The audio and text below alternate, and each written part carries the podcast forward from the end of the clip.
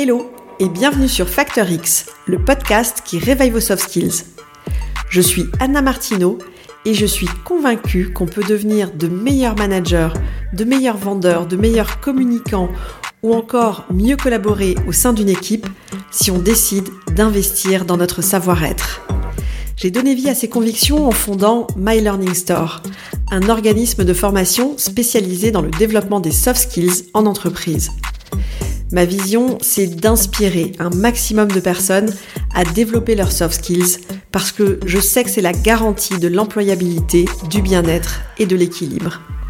Et c'est aussi pour ça que j'ai lancé Factor X, le podcast qui va littéralement réveiller vos soft skills.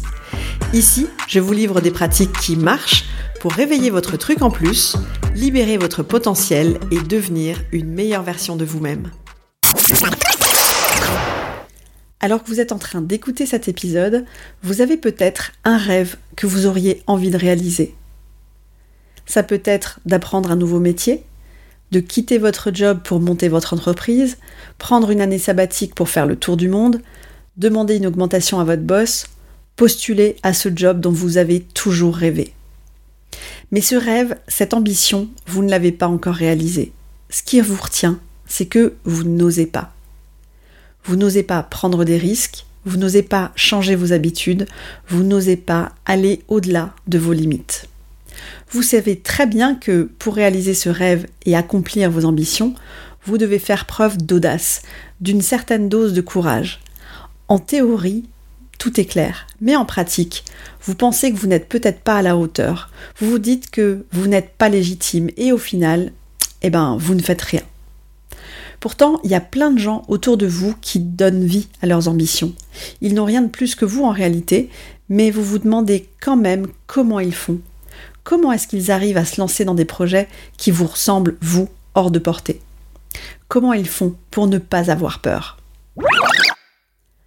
En réalité, il n'y a pas de recette magique pour surmonter notre peur. On est tous vulnérables face à nos doutes, et même les personnes qui vous semblent de l'extérieur sûres d'elles ont des doutes et des craintes. La vraie question, c'est pas de savoir comment oser se lancer, mais plutôt pourquoi.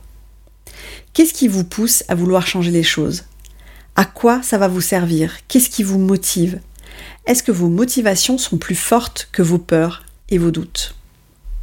On a tous plein de raisons de ne rien changer, parce qu'on a peur de l'échec, peur d'être jugé, peur que ça ne marche pas, peur de ne pas y arriver, peur des contraintes que ça peut provoquer, des risques, ou tout simplement aussi, on a peur de changer nos habitudes, de sortir de notre zone de confort, comme on dit. Ça vous parle tout ça? Je suis sûre qu'intérieurement, vous savez exactement là ou les raisons qui font que vous n'osez pas vous lancer dans vos projets. Mais face à toutes ces raisons qui vous laissent immobile, il y a aussi des tas de bonnes raisons pour oser prendre des risques. Déjà, Oser, ça vous fait progresser, ça vous met dans l'action. Si vous n'essayez pas, vous ne saurez jamais si ça peut marcher et vous risquez juste d'avoir des regrets. Oser, c'est aussi un super moyen d'apprendre de nouvelles compétences. Perso, je peux vous dire que depuis que j'ai créé My Learning Store, mon organisme de formation, j'ai appris des tas de nouvelles choses, que ce soit en marketing, en compta, en gestion d'entreprise. Et rien qu'avec le lancement de ce podcast, j'ai aussi appris tout ce qui tourne autour de la production audio. Et tout ça, ça va aussi vous permettre de vous développer au niveau de la confiance en soi. Parce que chaque petit pas, chaque réussite va gonfler votre niveau de confiance et ça va vous donner des ailes pour oser aller toujours plus loin. Vous allez aussi apprendre à vous détacher du regard de l'autre. Des gens qui vous jugent, il y en aura toujours, ça vous le savez. Et en fait, vous savez quoi? En général, ce qu'ils font, c'est justement des personnes qui n'osent pas. La plupart du temps, je vous assure, ces personnes en réalité vous envient. Je vous assure que vous allez vite apprendre à adorer toutes ces personnes qui vous jugent. Ça veut dire que vous êtes probablement sur la bonne voie. En faisant vos premiers pas, vous allez aussi rapidement vous rendre compte que vous oserez aller toujours un petit peu plus loin qu'avant, parce qu'en réalité, vous êtes en train d'élargir votre zone de confort. Ce qui pouvait vous faire peur avant va au contraire vous exciter et vous allez avoir envie de vous challenger toujours un petit peu plus. Et une des choses les plus importantes à mon sens, c'est que oser, ça vous rend libre. La liberté de faire vos propres choix, de tracer votre route comme vous en avez envie, croyez-moi, ça n'a pas de prix. Oser, avoir de l'audace, eh bien, ça s'apprend.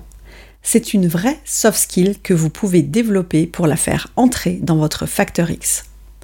En faisant d'abord des petits pas, en osant un peu au début, en commençant par des petites choses, vous allez élargir au fur et à mesure votre fameuse zone de confort et vous allez développer votre confiance en vous et surtout vous verrez, vous aurez envie d'aller encore plus loin tous les jours.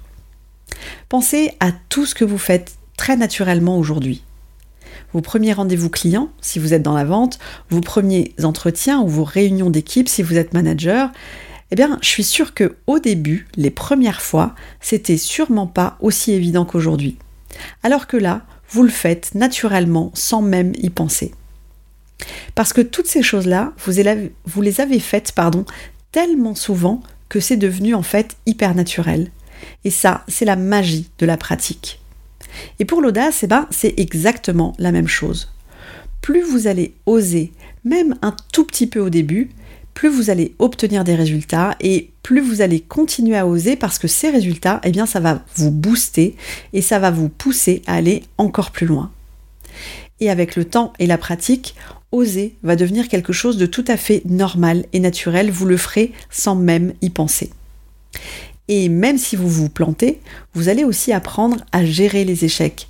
Et ça aussi, ça va devenir de plus en plus normal et naturel. Mais ça, euh, voilà, j'en reste là aujourd'hui avec ce sujet parce que ce sera sûrement le sujet d'un prochain épisode. Je m'étale pas trop là-dessus aujourd'hui. En tout cas, si vous avez envie d'être plus audacieux, je vais vous donner mes 7 conseils pour développer votre audace. Le premier conseil, c'est de changer de perspective. Souvent, quand on pense à un changement, eh bien ça nous fait peur, parce que ça va venir bousculer nos habitudes. Alors qu'en réalité, tous les changements sont une source d'opportunités. Il ne tient qu'à nous de les saisir. En ce qui me concerne, j'ai vécu un gros choc en décembre 2020 quand je me suis fait virer du jour au lendemain de la boîte où j'étais pourtant associé.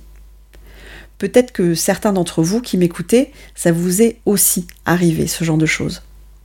Ces situations, évidemment, on les souhaite à personne, c'est hyper dur à vivre, on a peur du lendemain et on se sent complètement perdu. Mais je vous assure qu'avec le recul, je sais aujourd'hui que je n'aurais peut-être pas osé créer ce qu'est My Learning Store aujourd'hui, ni lancer ce podcast si je n'avais pas été licenciée à ce moment-là. Me faire virer a été en réalité l'opportunité que j'attendais pour oser réaliser mon rêve. Et si je l'ai fait, je vous assure, vous pouvez le faire aussi. Mon deuxième conseil, c'est de développer une mentalité optimiste. Avoir une vision optimiste, c'est essentiel pour développer votre audace et pour oser faire les choses. Au lieu de considérer les défis comme des obstacles insurmontables, l'attitude positive, ça va vous permettre de voir les opportunités dans chaque situation, de comprendre quelle porte ouvrir, vers quelle direction aller. L'optimisme, pour moi, c'est de la nourriture pour votre audace. Et pour savoir comment développer votre optimisme, je vous renvoie vers les épisodes 5 et 6 de ce podcast. Si vous ne les avez pas encore écoutés ou pour les réécouter, je vais vous remettre les liens dans les notes de l'épisode. Le troisième conseil, c'est d'accepter l'échec comme une source d'apprentissage. Oser, c'est faire de nouvelles choses. Et on va pas se mentir, vous n'allez peut-être pas tout réussir du premier coup. Probablement pas, même. Et c'est tant mieux parce que vos échecs, si vous savez les analyser, vont vous permettre d'apprendre sur les process à améliorer, sur votre façon de communiquer, d'apprendre aussi sur vous-même. Et en tirant les leçons de vos erreurs, vous saurez rebondir et continuer d'avancer. L'échec, c'est une formidable ressource qui nous donne l'occasion de continuer à apprendre et à grandir pour nous améliorer. Mon quatrième conseil, ça va être de vous fixer une vision audacieuse. Pour développer votre audace, vous devez avoir une vraie vision, de grands objectifs. Et quand je dis grand, évidemment, il faut aussi qu'ils soient en même temps réalistes.